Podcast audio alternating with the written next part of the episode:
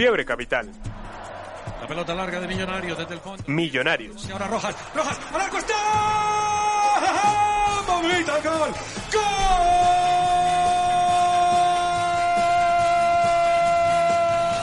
Rufai. Santa Fe. ¡Lanza del palo, campeón Santa Fe!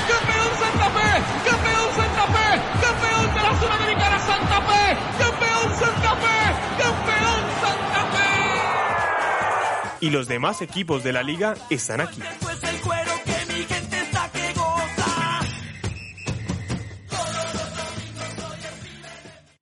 Hola, y bienvenidos nuevamente, siendo ya la 1 y 4 de la tarde, a Fiebre Capital, este espacio en, el don- en donde hablaremos, debatiremos y conversaremos todo lo sucedido en los equipos de la capital y esta última fecha que tanto para el ámbito femenino como para el masculino nos dejaron mucho que pensar. Justamente estamos con un grupo muy importante e interesante, nos encontramos con Nicolás Camacho, con Rafael, nos encontramos con Martín y nos encontramos con Juan Pablo. Así que quiero comenzar con las muy buenas tardes con Nicolás y preguntarle, tras esta tónica futbolística que, vivió Santa Fe y que sigue estando un poco complicada, quería preguntarle, Nicolás, ¿qué sucedió con Harold Rivera? Diego, muy buenas tardes, muy buenas tardes a mis compañeros de mesa, Juan Pablo, Martín, Rafael. También muy buenas tardes a todos nuestros oyentes. Eh, y pues la pregunta que me haces es justamente una de las noticias más importantes en lo que pasó en el fútbol profesional colombiano durante la semana pasada. Recordemos que Harold Rivera salió del equipo de la capital, del Rojo Cardenal. Justamente su último partido fue contra el Pereira. Ya más adelante ampliaremos un poco este partido. Pero básicamente esta es la noticia. Finalmente las cosas no se terminaron de dar para el entrenador que jugó 84 partidos con el equipo cardenal y que al final en esta temporada y en el final del anterior como que no terminaba de convencer para pues para darles el dato de quienes tomaron el timonel para lo que queda de temporada. En el principal va a estar Grigori Méndez acompañado con Francisco Delgado y Leider Preciado. Entre estos tres va a estar el desarrollo del equipo cardenal en lo que queda de la, de la temporada. Y cuando pasemos un poco más adelante al, pues al tema directamente de Santa Fe, les voy a traer unos cuantos datos más respecto a lo que dejó la campaña de dos años y poco más de Harold Rivera en el equipo de la capital. Bueno, Muchas gracias Nicolás por, por esta explicación tan, tan importante, obviamente hablando de los datos, de lo que sucede. Y quiero precisamente saludar con las muy buenas tardes a Rafael y preguntarle qué sensaciones le dejan esa, ese Independiente Santa Fe femenino que ya es el primer clasificado como cabeza de grupo para, para la siguiente ronda de la Liga Femenina. Mientras se están solucionando algunos problemas, es importante también, Nicolás, que, que podamos hablar un poco de lo que sucedió frente a, a la situación de Millonarios, ¿no? Que, termina siendo una eliminación muy dolorosa en el ámbito femenino por las situaciones que ocurrieron, porque era un equipo que estaba dado también para poder clasificar y aspiraba a clasificar. Y no sé si nos puedas comentar un poco al respecto de qué sucedió en ese partido de las embajadoras. Sí, Diego, en parte femenina, pues la capital de una u otra forma salió ganadora. En este caso, la tabla de posiciones a falta de una fecha, pues va con Santa Fe en primer lugar, clasificado primero, Equidad segundo con 12 y Millonarios tercero con 11 puntos, pero con sus partidos ya completados. El equipo de las embajadoras no logró encontrarse de cara al gol. La primera vez, el primer programa, hablamos que su mayor problema venía siendo el, pues la definición y terminaron la, justamente la competencia con un, una diferencia de gol de más uno. Nueve goles a favor, ocho goles en contra. Y al final, y esto incluso fue lo que más les costó contra Fortaleza, puesto que empataron 2 a 2. Entonces las embajadoras salen del torneo con mucho que pensar, con mucho que mejorar y ya proyectándose para la siguiente competencia. Precisamente ya que estamos, eh, se solucionaron algunos problemas y quiero por, por, supuesto comenzar y preguntarle ahora sí a Rafael. Rafael, con las muy buenas tardes, ¿qué sensaciones deja ese Independiente Santa Fe femenino al ser el primer clasificado de la liga femenina y el primero como cabeza de serie? Eh, bueno, Dieguito, yo creo que eh, la liga femenina nos sorprendió, creo, y era más fácil que eh, la equidad quedara eliminada logran este resultado sorpresa y bueno, un Millonarios que creo que sigue sin levantar cabezas en el término femenino. Entonces, bueno, eh, sí, como lo venía diciendo, eh, empata 2-2 con Fortaleza. Un Millonarios que creo que le costó mucho circular el balón. Si bien tuvo ciertas ocasiones para irse en ventaja y tuvo el partido controlado en ciertos compases del, encuentro, eh, al final termina sin ser lo suficientemente contundente, pero además eh, dejando claro que al técnico le faltó como esa, esa revulsividad. Vimos un técnico que intentó meter la mano a lo largo de todo el partido, pero terminamos viendo un Millonarios eliminado por la falta de variantes, pero además por el, el escaso juego colectivo en términos de, de, contundencia. Muchas gracias Rafael por, por esta, por supuesto, este resumen muy rápido de lo que sucedió en ese partido. Y justamente quiero saludar con las muy buenas tardes a Martín y preguntarle a él ¿Cuál es su reflexión frente a la eliminación, la eliminación que ya comentábamos con Nicolás hace unos pocos instantes de Millonarios Femenino? ¿Cuáles son sus opiniones, su reflexión frente a esto? Eh, hola Diego, buenas tardes. Eh, buenas tardes a toda la mesa. Y la reflexión, eh, más que otra cosa, es que el equipo se nota que no le han metido mano desde lo administrativo, ¿cierto? En una semana vimos una eliminación en Copa, una eliminación en Liga Femenina y vemos a eh, como Enrique Camacho y como Serpa se, hartan, ¿no? Porque tienen a un gamero que va bien en liga. Pero no se puede descuidar la historia de Millonarios, tanto la joven historia femenina como la gran historia que tiene y la masa social que, que maneja, ¿no? Entonces es bastante eh, decepcionante la experiencia, eh, sabiendo que con una fecha de antelación Millonarios ya está eliminado. No se pudo competir hasta el último instante por el empate contra Fortaleza. Eh, y sí, Diego, eh, lo resumo en decepción.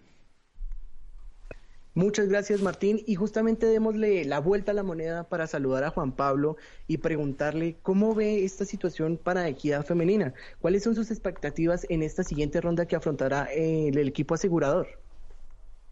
Bueno, primero que todo, muy buenas tardes a mis compañeros, a la mesa. Quiero iniciar diciendo que Equidad tiene un buen nivel. Afortunadamente Equidad clasificó como segundo del grupo a las semifinales y se espera quién va a ser el rival en esta llave decisiva. Actualmente Equidad en los últimos partidos ha tenido un gran desempeño, sobre todo la jugadora Angie Castañeda que ha aportado con dos goles y una asistencia en los últimos cuatro partidos. Entonces es una jugadora a tener en cuenta del cuadro asegurador que posiblemente podría llegar a una final y quien quita ser campeones o protagonistas del torneo. Muchas gracias Juan Pablo y sin más dilación pasemos a la parte del embajador. Hablemos de millonarios. Es tiempo para el embajador.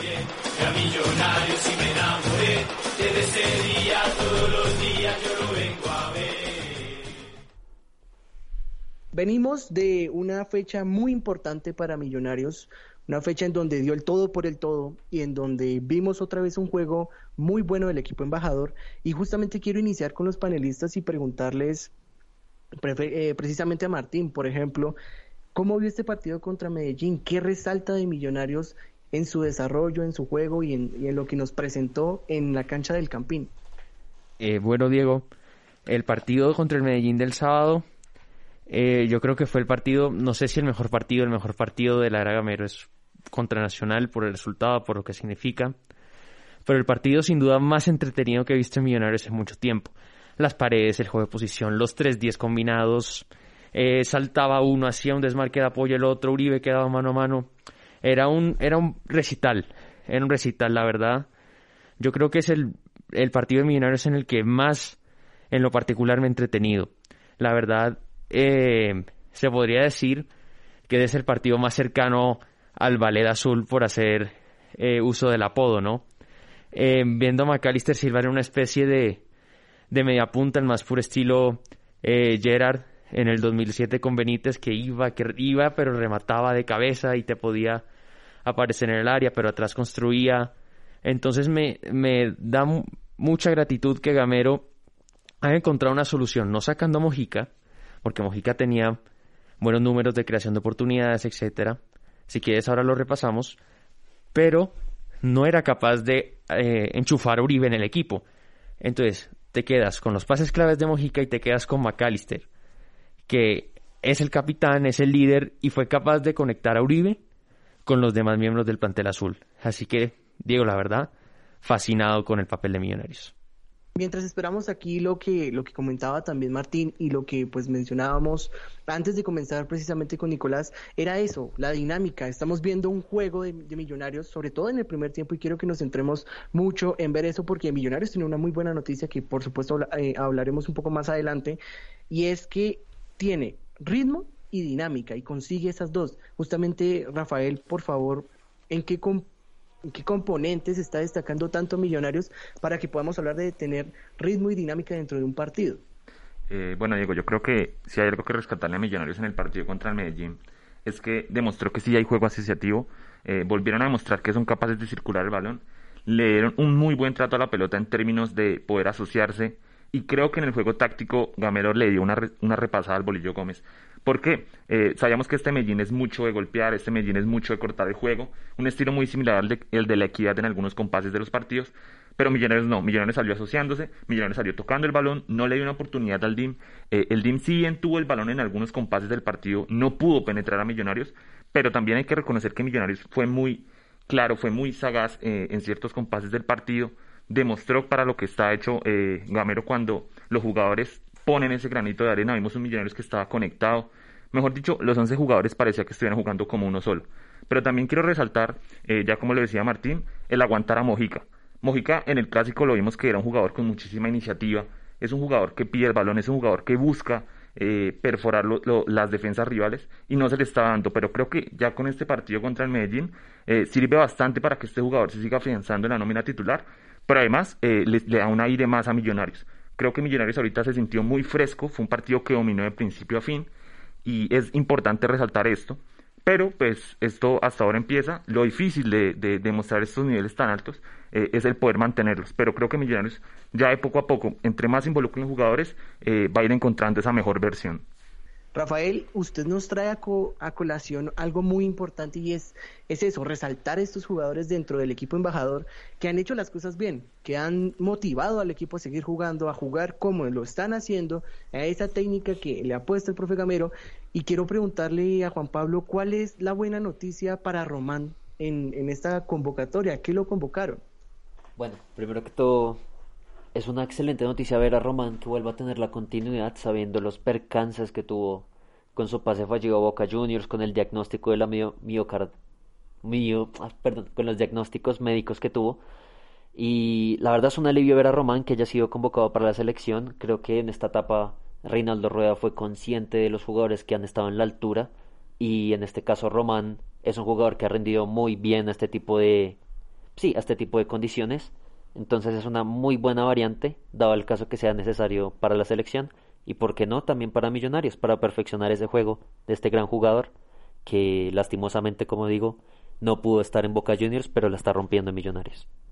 Diego, a mí me gusta también muchísimo esta convocatoria a Román, más por la posición que él desempeña, ¿no? Él como lateral, yo desde hace un tiempo vengo como pues dudando en la selección quiénes son los titulares, quién puede entrar, como que no termina de convencerme mucho los que hay y me motiva mucho ver nuevas caras, más la de, en este caso, Andrés Felipe Román, que ha tenido un calvario completamente desde lo que le pasó en su fallido traspaso a Boca Juniors, que ha venido en alza claramente en su recuperación, ahora en Millonarios, que lo vemos en un buen nivel, pues primero por ese lado de ver una cara nueva de pues de en, en la lateral de la selección y que esta cara nueva sea nada más ni nada menos que de aquí de Colombia, ¿no? De la Liga Colombiana, que tanto se le ha criticado mucho a los técnicos que han pasado por, pues, por el equipo, que no llaman gente de la selección, de la, de la liga local. Y pues para cerrar esto y darles un pequeño dato, han pasado 10 años desde que llaman a un jugador de Millonarios a la selección. Eso fue en 2011 el llamado de Nelson Ramos, en este caso. Y nada, ojalá que le den las oportunidades, que no sea como, como en algunas ocasiones que llaman jugadores a la selección casi que por llamar, como por llenar nómina y que se van allá a pasear solamente. Yo espero que no sea así y que le den su lugar, puesto que quien quita que en este jugador pueda estar un próximo titular discutido más con pues lo que les digo, el poco convencimiento que he tenido, al menos desde mi punto de vista personal, de algunos de los laterales que han pasado y pues que tenemos en este momento. Me gusta probar algo nuevo y que Román sea ese algo nuevo. Nicolás, muchas gracias también a Juan Pablo y es precisamente lo que Juan Pablo nos comentaba de la miocardiopatía. Esta situación fue muy complicada para el jugador y que en aquella, en, aquella época también lo comentábamos en el programa y era muy triste porque es pasar del cielo al infierno en cuestión de segundos, del día a la noche y perder casi las esperanzas de ser jugador. Eso es una situación que, que, en su momento también lo hablamos y que era muy triste porque era un sueño para cualquier jugador, es un sueño lograr no solo un, fichaje con Boca, sino progresar en su carrera claramente. Entonces es, es muy es grato, es muy feliz, eso no lo podemos negar, es una felicidad inmensa porque puede aportar mucho a la selección en esos recorridos de banda que hace, en ese juego tan, muy, tan en tanto aporte como en el ataque como en la defensa y que prácticamente hemos visto estos últimos años que los laterales de Colombia, si bien no habían cumplido una buena labor, eh, pues están ahorita, hay algunos que tienen la oportunidad y que pueden demostrar cómo generar juego a partir de ellos también. Precisamente creo que ya es oportuno pasar a lo sucedido con el equipo embajador, pero en su rama femenina. Y quiero preguntarle a Rafael si nos puede hacer un rápido resumen de, de lo que se jugaba esta fecha Millonarios. Eh, bueno, Diego, Millonarios se jugaba su pase a la siguiente ronda en el torneo femenino. Eh, un, partido contra Fortaleza que, la verdad, todos esperábamos un partidazo, pero no como lo mostraron. Primero vemos que Millonarios se pone adelante con un juego asociativo, un juego donde su número 10 logra romper la defensa del Fortaleza. Un partido, como bien lo, lo decíamos desde el inicio, a Millonarios le costó mucho circular el balón, le costó mucho penetrar esa defensa de Fortaleza. Lo logra con una jugada eh, grupal, un pase al vacío que termina eh, casi que dándole el pase de la muerte a, la delantera de Millonarios. Y vemos como Millonarios se toma la, toma la ventaja en el, juego, pero eh, sigue buscando, sigue desbocado. Fue un Millonarios que la verdad no tuvo miedo de atacar, pero eh, Fortaleza fue, fue prudente, fue muy inteligente, lo, lo estuvo esperando eh, y, empató a través de, de, una jugada de tiro libre. Millonarios se vuelve a poner en ventaja alrededor del minuto 39, lo mismo, fueron jugadas muy aisladas, no, no obedecen tanto a un orden táctico o o a, jugadas preparadas, sino más bien como a la espontaneidad que mostraron las jugadoras dentro del campo. Salen al segundo tiempo con un, 1-2 favorable para Millonarios, pero eh, vemos en una jugada balón parado alrededor del minuto 60 que Fortaleza logra sacar el empate, eh, un error eh, de la defensa albiazul, no, no, no controla las marcas y lastimosamente para el equipo embajador termina dándose ese empate y la verdad de ahí para allá el partido se tornó muy aburrido en términos de que Millonarios no pudo penetrar la defensa del Fortaleza y se quedó así eh, eliminado este torneo porque como bien lo sabemos la Equidad ganó su partido y eh, ya Millonarios no juega en esta última fecha por lo que no tiene como eh, escalar en la tabla de posiciones. Ese es un recuento muy importante porque nos demuestran que son jugadas aisladas, como usted lo menciona. No estamos hablando de que son precisamente eh, posición de balón que haya hecho Fortaleza, una jugada que definitivamente desconcentró a todas, sino son jugadas aisladas, pequeñas desconexiones dentro del partido que propiciaron esta, primero, el empate contra Fortaleza y segundo, la eliminación de las embajadoras. Quiero preguntarle a todos y que me den con una palabra muy puntual ¿Qué les representa a ustedes esta eliminación de, Millonarios, eh, Nicolás? Mm, reflexión, Diego. Yo creo que les toca reflexionar, ya lo comentábamos al inicio, en lo que están haciendo para el ataque, porque les falta, lo vimos en los números, y yo creo que si trabajan para la siguiente temporada, tiene que ser sí o sí en esto. Bueno, Rafael. Eh, sí, Diego, yo creo que también hay que ser muy críticos eh, en el término de la pelota quieta. Este partido contra Fortaleza se perdió por dos goles de tiro libre, eh, que si bien son situaciones que se pueden dar en el fútbol, eh, demuestran mucho desorden a la hora de, de defenderle las embajadoras. Ahora, creo que si es vergonzoso, yo lo definiría así, en el término de que Millonarios había pasado a todas las segundas fases de, de la liga femenina y pues ser la primera vez que suceda y la manera en la que sucede porque al fin y al cabo no tenían un grupo tan complicado eh, deja mucho que desear para, para la hinchada azul pero eh, además la forma en la que se basa, se basa clasificación eh, deja mucho que desear. Diego, yo sinceramente pienso que es una, una decepción primera vez que el equipo se queda fuera en la, segunda, en la primera ronda y mediocridad, mediocridad de una directiva que eh, intentar armar equipos de la noche a la mañana eh, y respetando tal vez lo que es una institución como los millonarios. Creo que es un tiempo de reflexión. Hay que tener en cuenta que los últimos partidos millonarios no sacó los resultados, no sacó los resultados, tres empates seguidos y solo una victoria visitante.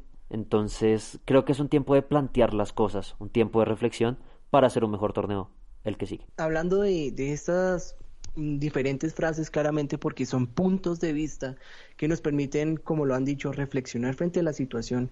Quiero preguntarles, ¿no consideran que es muy complicado poder conseguir un proceso en una liga en la que prácticamente dura un, poco más de un mes y en la que no se está apostando por, por el proceso propiamente de jugadoras, de hacer crecer un equipo, sino pareciera más como por cumplir que hay una liga femenina, Juan Pablo. Sí, inicialmente creo que, creo que hay que tener en cuenta diferentes factores y es que Millonarios como tal tienen, tienen un convenio con la Sergio Arboleda y de cierto modo están sacando jugadoras, pero creo que a pesar de que el proyecto ya inició, le falta tener un poquito más de base y esa misma base también se la tiene que dar la I mayor al extender el torneo, como estás comentando. Simplemente creo que hay un tema que tienen los equipos en Colombia, tanto masculino y femenino, y es que no hay proyectos. Y si no hay proyectos, el fútbol como tal no va a cambiar. Diego, pero fíjate que Santa Fe tiene proyecto, fíjate que la Equidad, quieras que no, tiene un proyecto más o menos sólido, fíjate que América le metió 8 al Bucaramanga hace dos, tres días, por lo cual sí se pueden hacer proyectos. ¿Sí? Santa Fe, hasta el partido contra la Equidad que yo considero o accidente o un error a propósito, pero bueno, no, eh, entraremos más adelante. Em, sí, todos estos equipos tienen proyectos sólidos. ¿Por qué Millonarios no puede tenerlo? Sí, Millonarios ha clasificado a todas las segundas fases, tiene una gran historia, una gran masa social. ¿O acaso habrá mujeres futbolistas en Colombia que no quieran jugar en Millonarios? Pregunto.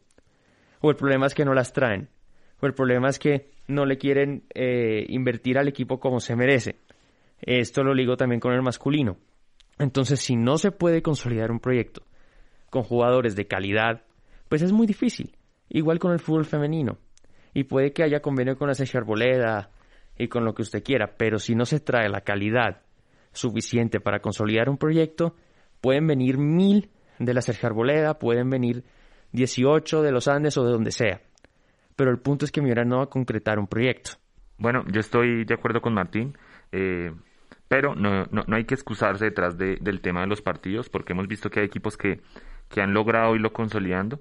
Eh, también es cierto que este millonario femenino eh, para, esta, para esta liga, de cierta manera se ha sentido un poco como eh, desarmado, ha faltado como ese ensamble, pero creo que también ha faltado la mano del técnico. Contra Fortaleza se vio, fue un equipo que realmente en, lo, en cuanto a lo táctico produjo muy poco y es, es creo que casi que lo que lo termina condenando eh, al cuadro embajador.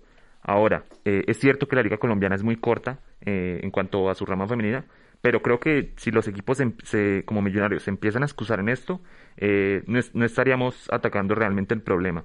Creo que en el caso de millonarios es necesario replantearse, como bien lo decía Nicolás, es necesario hacer ese periodo de reflexión y buscar salir de esta situación, porque de cierta manera el equipo le faltaron muchísimas cosas en cuanto a generación de juego entonces creo que vendría siendo eso. Creo que eh, quedarnos con la excusa de que la liga femenina es corta eh, no solucionaría nada. Todos tocan puntos que son muy importantes, interesantes y que sobre todo tienen una validez. Y es esa validez de entender que si bien no solo le falta al equipo, también le faltan a los directivos, también le falta a aquellos que están dirigiendo el fútbol dentro de nuestro país, pero algo que nos puede quedar y creo que a todos nos, nos deja es claro es que es un momento para reflexionar y entender qué sucedió, qué se puede mejorar y qué se puede realizar de aquí a futuro para que en la siguiente liga, pues por supuesto las cosas se den mejor. Vamos a pasar, por supuesto, ahora a hablar de Independiente Santa Fe y de lo que sucedió con el partido contra Pereira. Es tiempo para los Cardenales.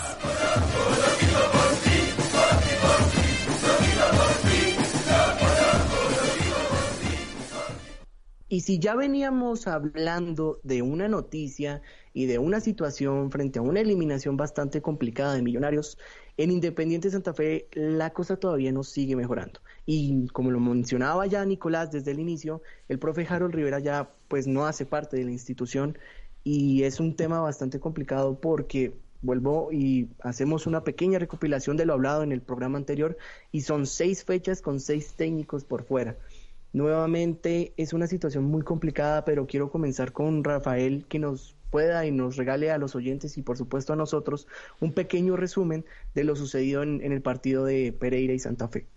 Eh, bueno, Diego, creo que el partido entre Pereira y Santa Fe fue uno de los que nos sorprendió en cuanto a lo reñido que estuvo. Si bien ambos equipos eh, durante la primera fase se hicieron bastante daño en el término de que lograron llegar al arco rival, eh, más o menos hasta la media hora de juego los arqueros eran figuras, pero eh, se fueron apagando conforme fue, avanzando el, partido. Santa Fe se dio mucho más compacto, era un juego de un, fútbol muy, directo eh, en términos de que se buscaba no solo tapar la salida del Deportivo Pereira, sino también atacar. Creo que Santa Fe en el primer tiempo fue un poco superior al Pereira, pero no lograron eh, demostrar el marcador.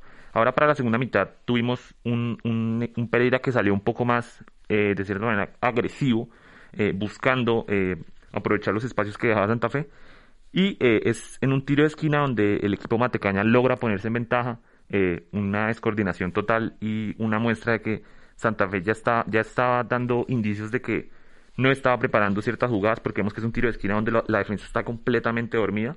Y bueno, el equipo eh, se bota todo el ataque, vemos un Santa Fe que tenía 6, 7 hombres en el área rival. Y en, el, en el minuto, casi que en el, en el último minuto termina consiguiendo un gol de cabeza que le da, le da ese punto que si bien eh, se siente como una victoria, para la actualidad de Santa Fe y la posición en la tabla en la que iba y, y lo que involucra a este partido, eh, se siente casi que como una derrota para el hincha cardenal. Ahora, eh, en términos técnicos, sigue siendo lo mismo. El último partido de Harold Rivera como técnico de Santa Fe no nos demostró que hay un cambio, se siguió viendo lo mismo, faltó de cierta como, como más revolución por parte de los jugadores, pero también se siente que el técnico no, no metió mano de, de, lo que tenía en el banquillo. Y creo que eso sería todo en cuanto a, al partido eh, en general. Rafael, muchas gracias y vamos precisamente a ahondar un poco más y abrir el debate frente a lo que sucede en este partido y a lo que posteriormente terminó siendo eh, la no continuación dentro de nuestra, dentro de, me disculpo, dentro de la, el equipo santafereño de el profe Harold Rivera, quiero comenzar con Nicolás preguntándole, ¿realmente tan mal está yendo el proceso? ¿Cómo fueron los, los datos, lo que sucedió con el profe Rivera dentro de estos dos años? Diego, pues primero y para hacer un pequeño hincapié en el partido, a mí me gustó mucho el último gol, el gol de Santa Fe al final, porque los vi a todos atacando, los vi sacándole el provecho a la pelota quieta que, que Santa Fe tanto pues le ha sacado también en las últimas temporadas, pero el problema es que lo vi y solo lo vi al final. Ahí me pone a pensar mucho respecto a qué pasa para que no se haga esto antes. Respecto a Harold Rivera, las cifras que dejó son las siguientes. Él llegó el 7 de agosto del 2019, recordemos que llega literalmente a rescatar al equipo. Juega 84 partidos, gana 37, empata 26, pierde 21, tiene 110 goles a favor, 72 en contra, logró sumar 137 puntos. El rendimiento basado en estas cifras se, pues, se valora en un 54.3% y el mejor resultado que se le, pues, que se le, se le dio al técnico fue el subcampeonato en la temporada 2022. El tema de Harold Rivera yo creo que es bastante, bastante difícil y de opiniones divididas, puesto que para los hinchas cardenales yo creo que es de, mucho cariño el técnico que los llegó a salvar en una temporada en que casi que descienden, que no se veía luz, que le encontró un estilo de juego a Santa Fe que no se le veía. Y yo creo que es diferente, yo pues, eh, se lo comentaba a Diego por aparte, y es que mm, pues eh, otros técnicos de Santa Fe salen y uno como que lo celebra, dice este no estaba haciendo nada bien, este no, yo, necesitamos un cambio. Y yo creo que en algunos sectores de la hinchada cardenal, al menos por mi parte, la salida de Rivera siempre pues deja un mal sabor de boca por, pues, por lo que significó y por lo que él terminó siendo un técnico que siendo su primera experiencia profesional logró sacar mucho del equipo. Pero si me lo preguntan a mí, la verdad, yo siento que en este caso, y creo que lo hace diferente a otros técnicos, en mi opinión, dejo la claridad, es que Rivera en este caso no es que le haya fallado tanto pues las ideas, yo creo que él tiene una idea muy marcada, sino más que todo el tipo de jugadores que tenía a su disposición. Yo siento que así como hizo magia e hizo maravillas con los primeros jugadores con los que se encontró en 2019, siento que para este punto llegó al lugar en que ya estoy dándoles lo mejor que tengo, como que las características de los jugadores no se le terminaron de ajustar y pues pasó lo que pasó. Obviamente no se puede excusar la cantidad de partidos en derrota,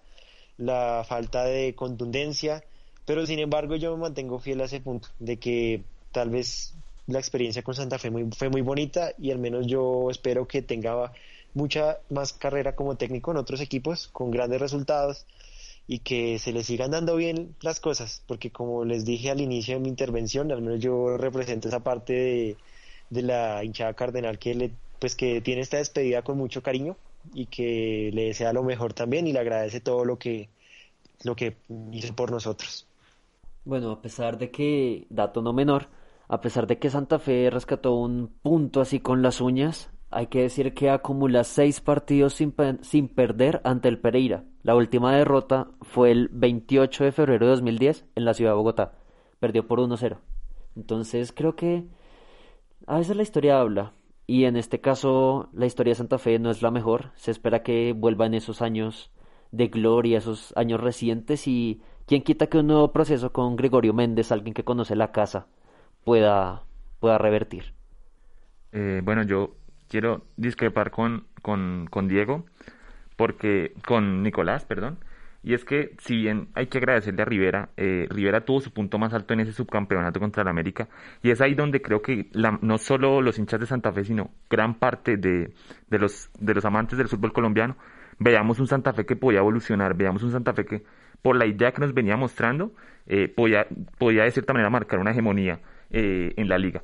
Ahora, vemos que de cierta manera se desarma el equipo, Santa Fe pierde al Condorito Albolea, pierde a Jason Palacios, se van grandes figuras pero eh, la idea debería mantenerse en teoría, porque recordemos que lo que le hemos rescatado mucho a Rivera eran que sus partidos fueron muy técnicos y ganados muy desde lo táctico.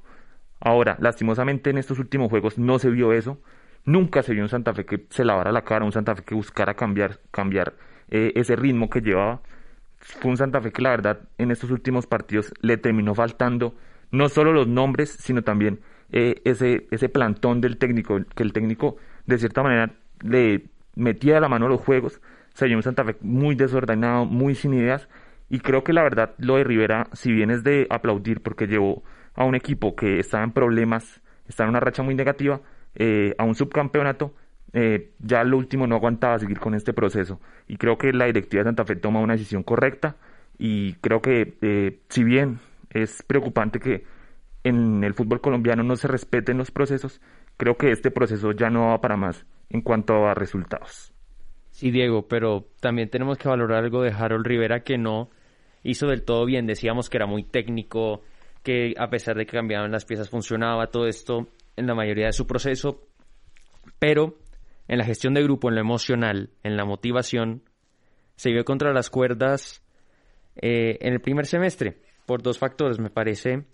El partido contra Millonarios, la remontada en seis minutos, goles de Márquez y Jader Valencia, sumado a la victoria de River en el Monumental, le fueron dos masazos que Harold Rivera no supo cómo revertirlos emocionalmente. Su plantilla se le veía cariz baja, se veía un mal ambiente, lo decía, eh, me parece que fue Seijas, me parece. Eh, se hablaba de mal ambiente en el vestuario. ¿Por qué? Porque Harold Rivera no fue capaz de gestionar, y eso que no tiene egos, pero no fue capaz de gestionar a un grupo de jugadores que estaban Em, decepcionados, digamos, por su actuación tanto en liga como en copa. Y de ahí Santa Fe eh, fue derecho hasta el pozo, ¿sí? Entonces, em, ahí demuestra una facultad eh, que es muy importante que a veces nosotros o la gente en general eh, pasa por alto, ¿no? Que tiene que ser un estratega, que jugar con tres laterales largos, carrileros, extremos a banda cambiada. Pero nos damos cuenta que hay técnicos muy ganadores que se basan en lo emocional, en la motivación. Entonces ahí nos damos cuenta que no solamente es coger una pizarra y decir dónde se paran los once, sino preparar no solo jugadores, sino once guerreros que salgan a luchar por tu causa, que salgan a luchar eh, por Santa Fe en este caso. La pregunta es, pero ¿por qué mantener la idea? Santa Fe venía jugando mal. Santa Fe como tal tenía malos resultados, mantener la idea de seguir con un proceso que va a seguir exactamente igual. Entonces hay un tema y es que Harold Rivera no le daba la oportunidad a los jóvenes y mantener la idea de seguir exactamente igual. Si hay equipos como Millonarios que llegaron a semifinales dándole la chance a los jóvenes y cayeron en cuenta que estaban cortos de nómina, ¿por qué no le dan la chance a los jóvenes en Santa Fe? Mantener la idea es volver a lo mismo. Entonces hay que continuar, hay que continuar, buscar una nueva idea, un nuevo estratega que de pronto le dé un nuevo aire y una nueva dinámica, una nueva estamina a Santa Fe, que de pronto, no sé, quien quita pueda aspirar nuevamente a las grandes cosas que ha hecho ya en el fútbol nacional e internacional. Sí, Juan Pablo, pero tienes que tener en cuenta también una cosa. Harold Rivera tenía unas bases claras, recordemos que es su primera experiencia como entrenador.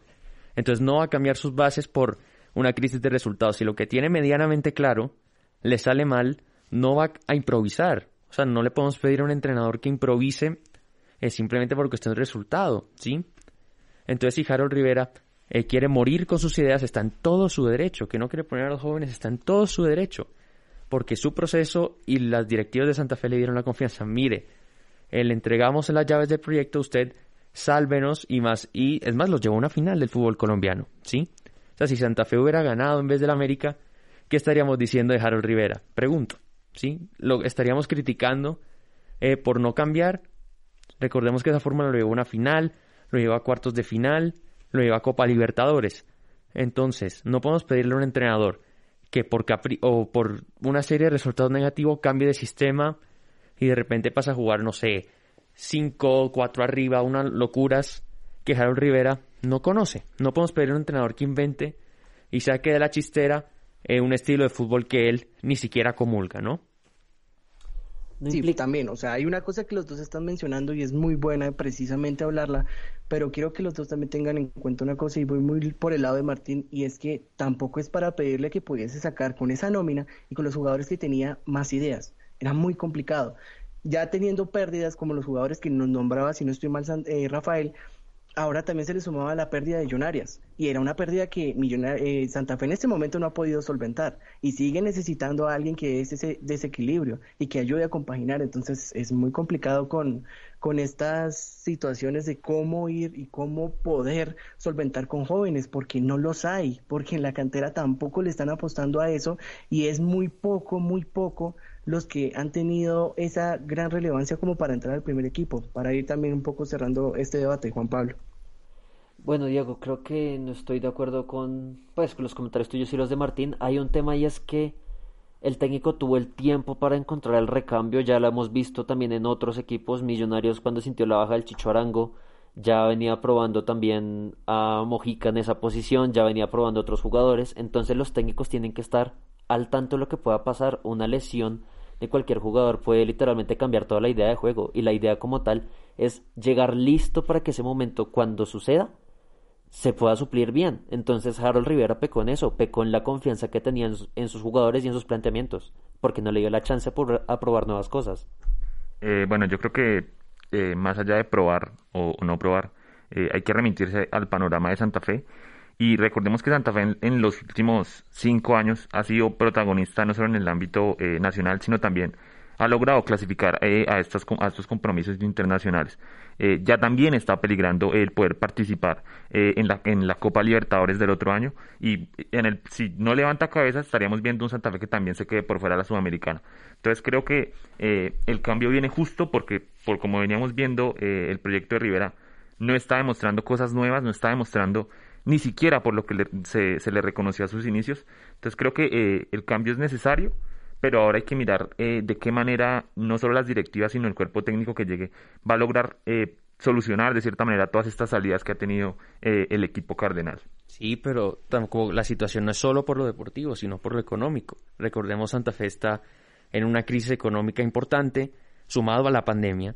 Entonces, así sea ir a Copa Sudamericana, es el cheque de Santa Fe, es lo que lo deja respirar financieramente hablando. Entonces, eh, yo creo que la decisión se toma eh, no tanto por los malos resultados, porque ya venían de antes, sino porque Santa Fe estaba viendo en peligro su dinero, su posible dinero y su eh, viabilidad no solo como club, sino como empresa. Porque los directivos de Santa Fe no son jeques que le pueden inyectar dinero a Santa Fe como les dé la gana, ¿sí? Entonces, se estaba viendo en juego los cheques, se estaba viendo en juego los sueldos de los jugadores, la sede deportiva, ¿sí? Entonces era muy complicado eh, para Jaro Rivera sostenerse, no solo por lo deportivo que ya lo mencionaba mi compañero, sino también porque cuando juegas con los billetes y más en el fútbol colombiano, acabas con la cabeza eh, fuera de tu cuerpo, por decirlo de alguna manera.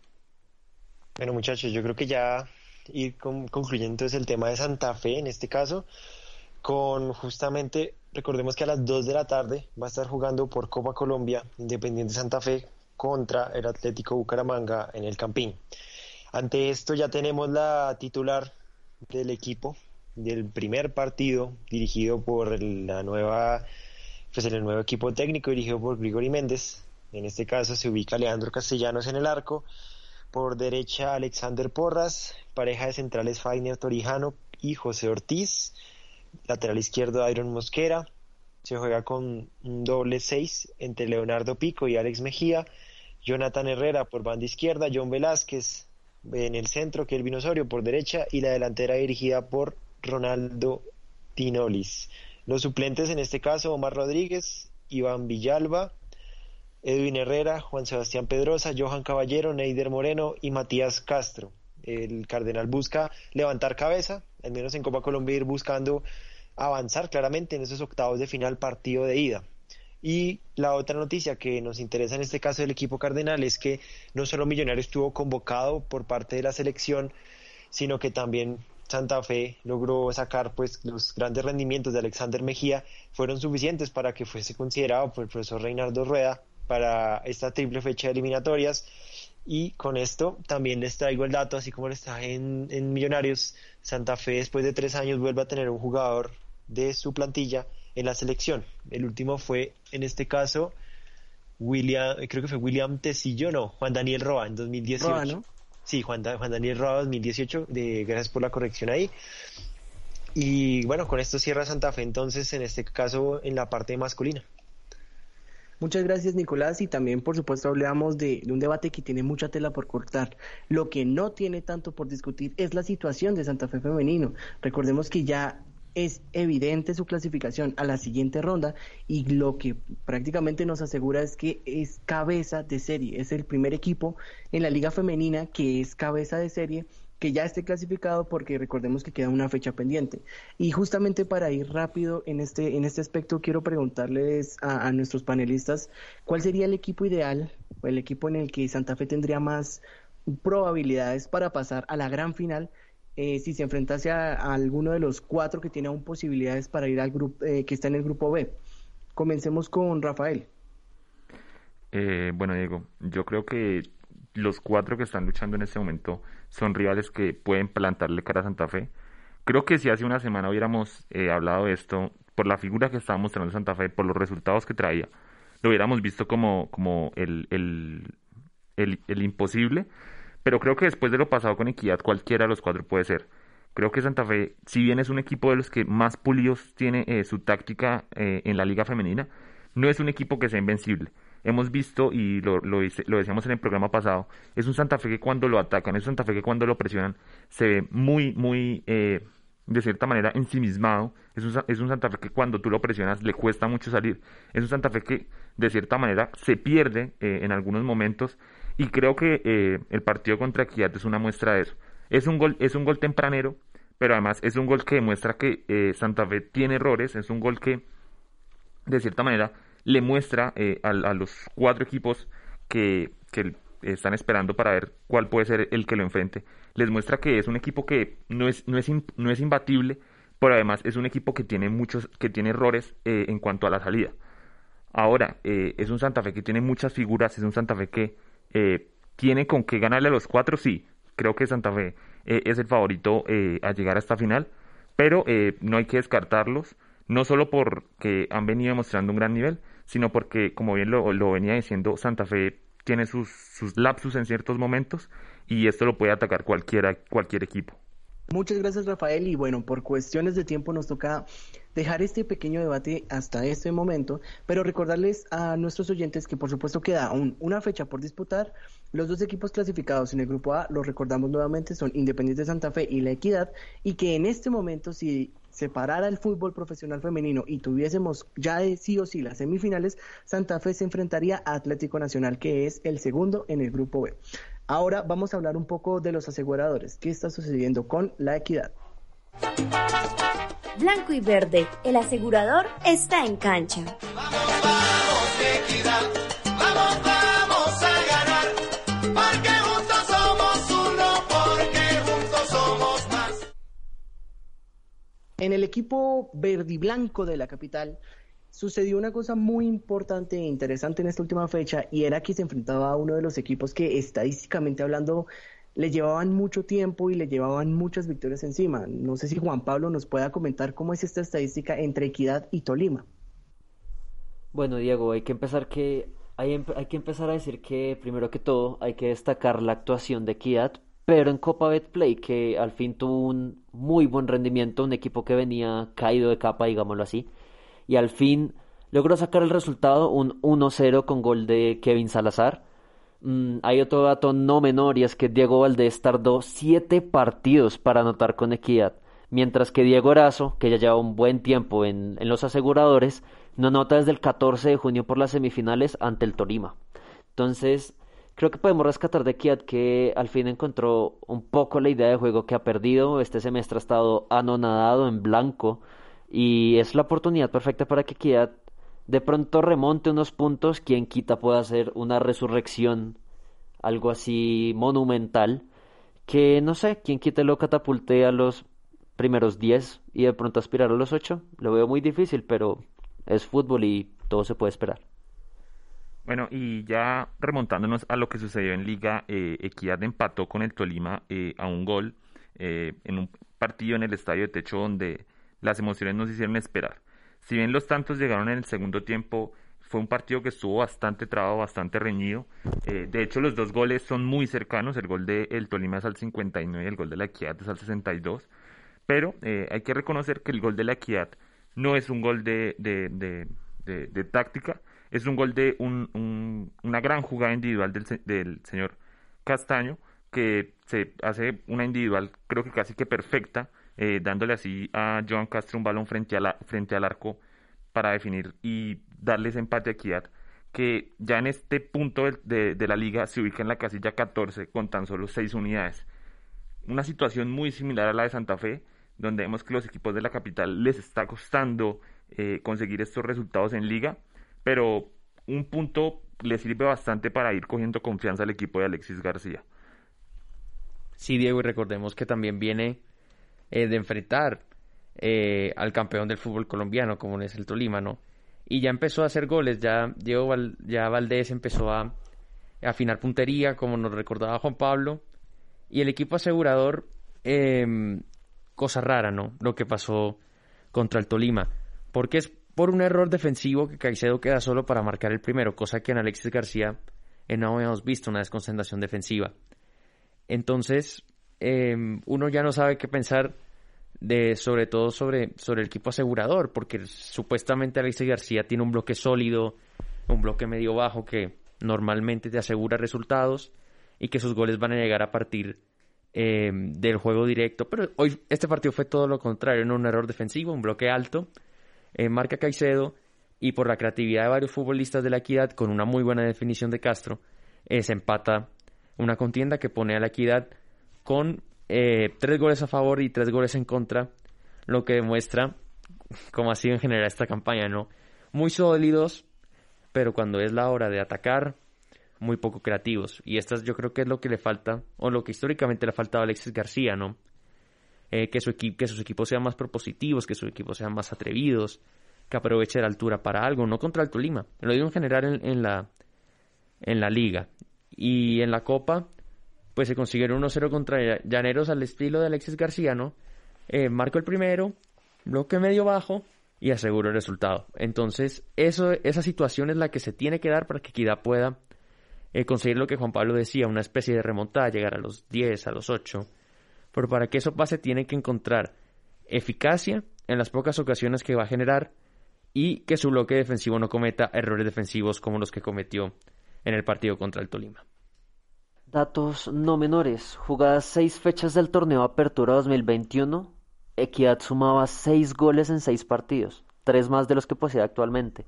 Entonces se ha visto también cómo la parte ofensiva ha reducido mucho su capacidad, sabiendo las pérdidas que ha tenido.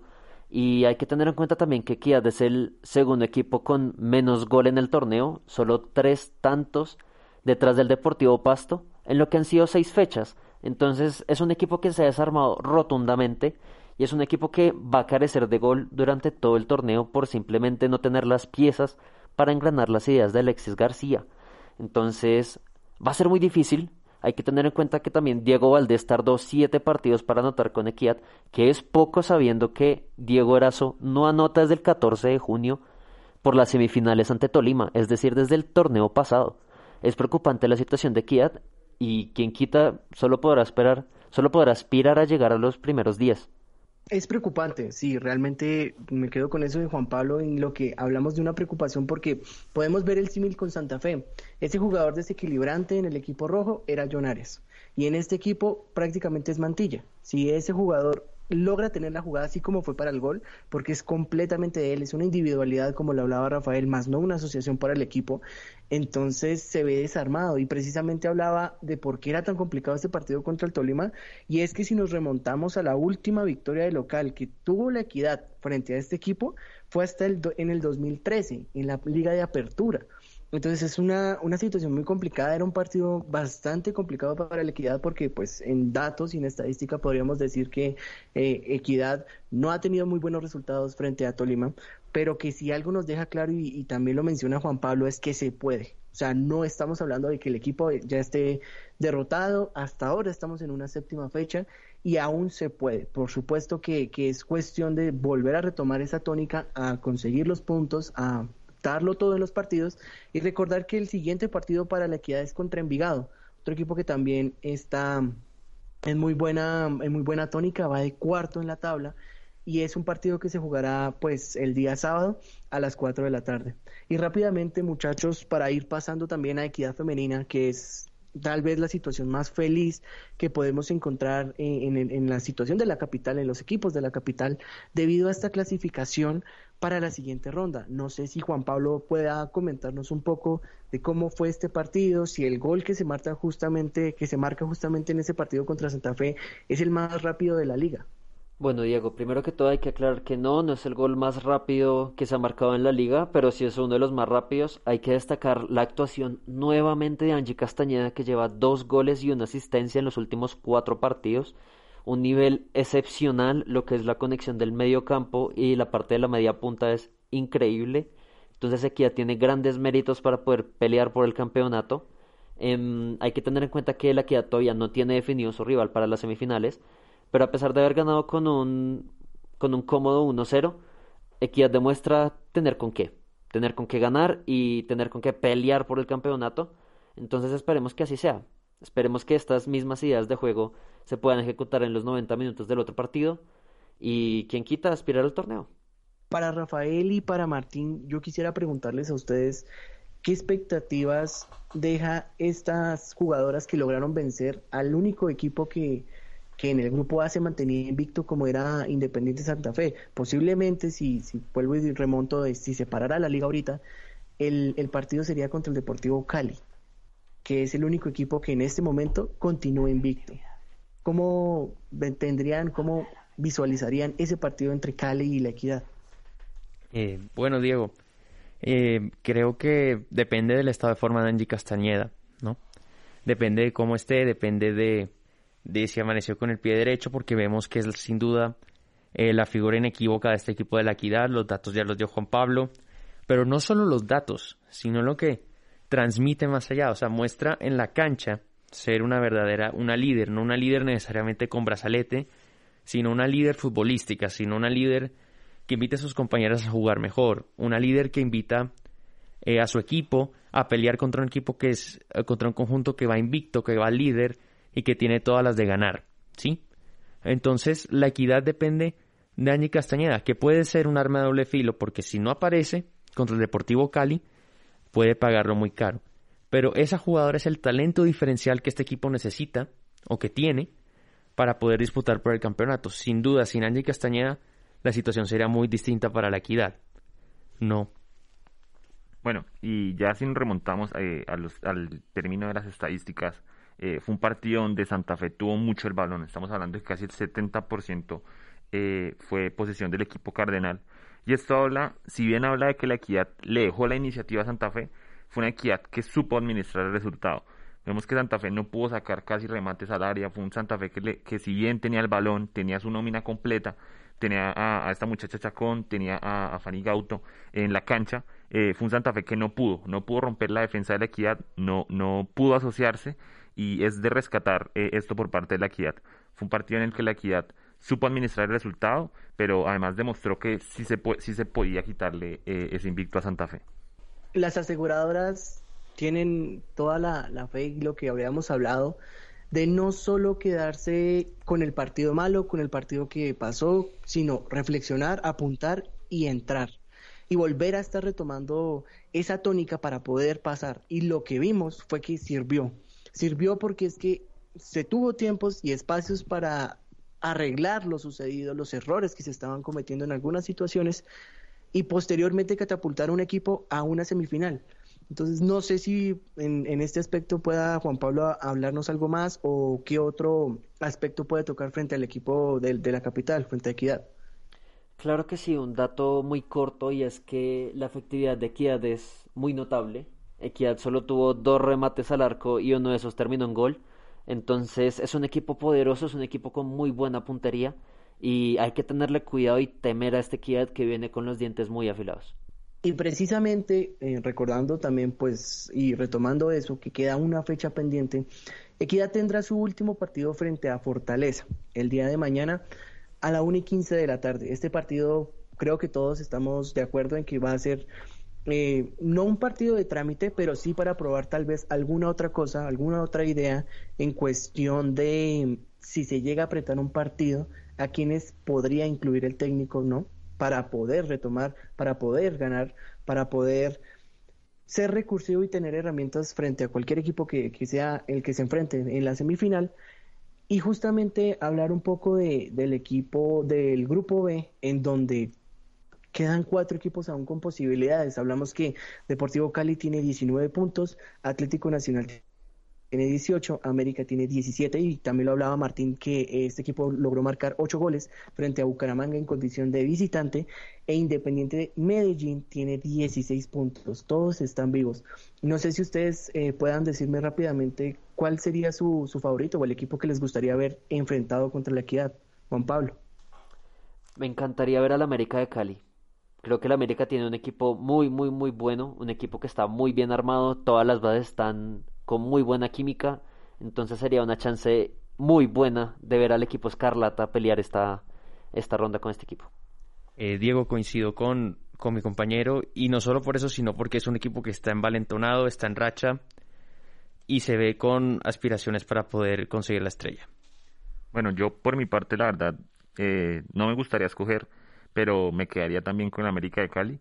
Pero también hay que resaltar que los cuatro eh, equipos que todavía están con vida en el grupo B han sumado más de 16 puntos. La, la, la suma que lleva ahorita eh, el Independiente Santa Fe. Entonces creo que los cuatro, cualquiera que sea, va a poder hacerle lucha eh, tanto a la equidad como, como a Independiente Santa Fe hay que esperar, definitivamente, como lo dice Rafael. Esperemos a ver cómo se termina de ir esta última fecha de la Liga Betplay femenina.